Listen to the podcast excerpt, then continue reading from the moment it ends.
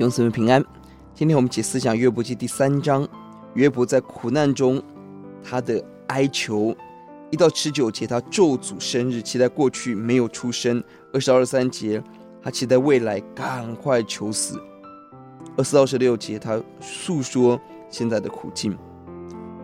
上一章呢，我们看到有三位朋友大老远来安慰约伯，七天七夜的陪伴。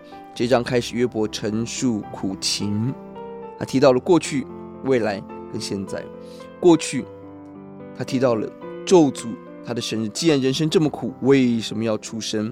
他期待生日那一天根本从年日日历中消失，无法消失，就咒诅那一天。明知这么多的苦难，为什么要把我生下来？为何拦阻？无法拦阻我生下来？为何不生下来就死掉？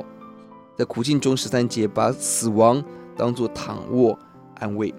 这里对阴间的认识是：所有人要前往。十到十五节，不论是尊贵人、建造国家的君王谋士。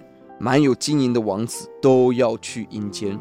十到十九节是人眼中的低贱人，无论是流产死胎、困乏人、被囚的，也要到那里，并且在那里没有恶人的搅扰，困乏得安息，没有督工，被囚的得安逸，没有主人，仆人得安歇。死亡对困苦人是一种怜悯。二十二、十三节既然无法回到出生日，而对未来期待赶快死，光代表是生命。古今中中的人，切望死亡，好像寻找宝贵的珍珠，无奈却找不着。二十三节要解人的道路既是遮影，神又把他四面围困，唯有有光赐给他呢？约伯看明神使他四面围困，使他不自由不平安，道路隐藏，未来一片漆黑。为什么还有光就是生命赐给这样哀求的人呢？这是约伯的呐喊，在这样的思辨中，神要打开他的眼睛，使他看到真实的亮光。在神的里面，想要看到他的未来有一个真实、美丽的未来。二十四、二十六节是现在的苦况，无法回到出生日，无法自杀，无法找到死亡。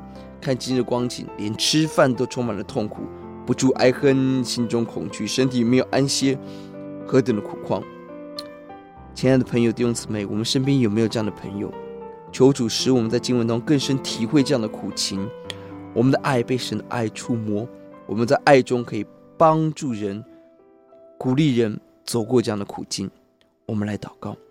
主啊，透过这些的文字，虽然我们看到的是一片黑暗，主啊，但是我们也更深的摸着人在苦况、苦情中的呐喊。主帮助我们有怜悯的心，如同你怜悯我们帮，我主也帮助我们懂得聆听，懂得安慰人，求主教导，奉主的名，阿门。